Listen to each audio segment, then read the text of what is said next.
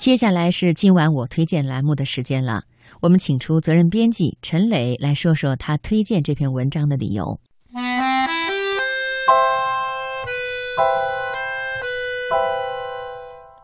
有很多人在人际交往当中会无意识的强求别人的喜欢，所以他们的精力往往会放在如何提高情商上，喜欢猜测对方的喜好，照顾别人的情绪，每天出门之前照镜子，心里想的是别人会喜欢我吗？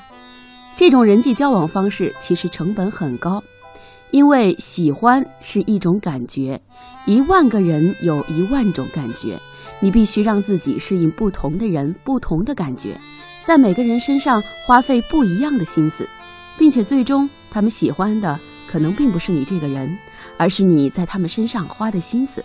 有一个朋友跟我说了这么一件事儿。他说他有一个合伙人，人品好，执行能力很强。最近他才知道，其实有很多人都挖过他的朋友，自认与他关系好，他们想当然的觉得温情牌有用。今天从国外给他带个包，明天送他一盒自己包的饺子，后天又拿出一堆韩国护肤品的小样送给他。朋友说他很好奇，为什么他的合伙人最后会选择他？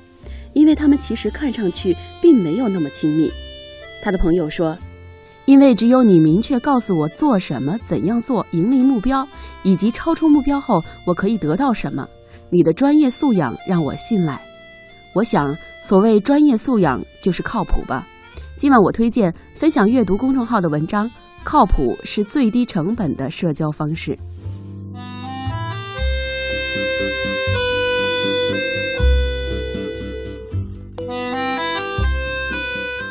有一个我不怎么喜欢的姑娘，阴差阳错的与我一起出门旅行。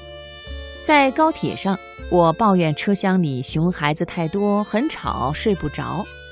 她立刻耿直地说：“这有什么？”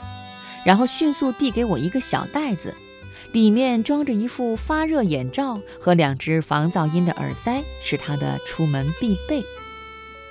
从此，这两件宝物也成了我的旅行必备。那一路，我对他黑转粉，他是我见过的最懂生活的人，凡事安排得井井有条。跟他旅行过一次，你会发现过去的所有旅行都是将就。与他一路上带给我们的靠谱安稳相比，他性格上的缺陷根本不是事儿。他不关注别人喜不喜欢他。全部的精力都用在钻研如何花很少的钱过很有品质的生活上，他成了这方面的专家，身边从来都不缺朋友。对于绝大多数没有天生长着一副可爱脸的姑娘，成为一个做事靠谱的人，是成本最小的人际交往方式，同时风险最小。有些人很讨人喜欢，但不能深交。尤其不能共事。刚认识的时候，你觉得天哪，怎么有这么可爱的人？几件事情过后，就成了天哪，怎么有这么不靠谱的人？可爱是他们的通行证，得到好感太容易，往往就忽视了专业魅力的培养。与聪明的人聊天，与靠谱的人做事。人际交往非常现实，人们关注的不是你是谁，而是你能给我什么。你不必为了他人而改变自己，但你也不能一无所有。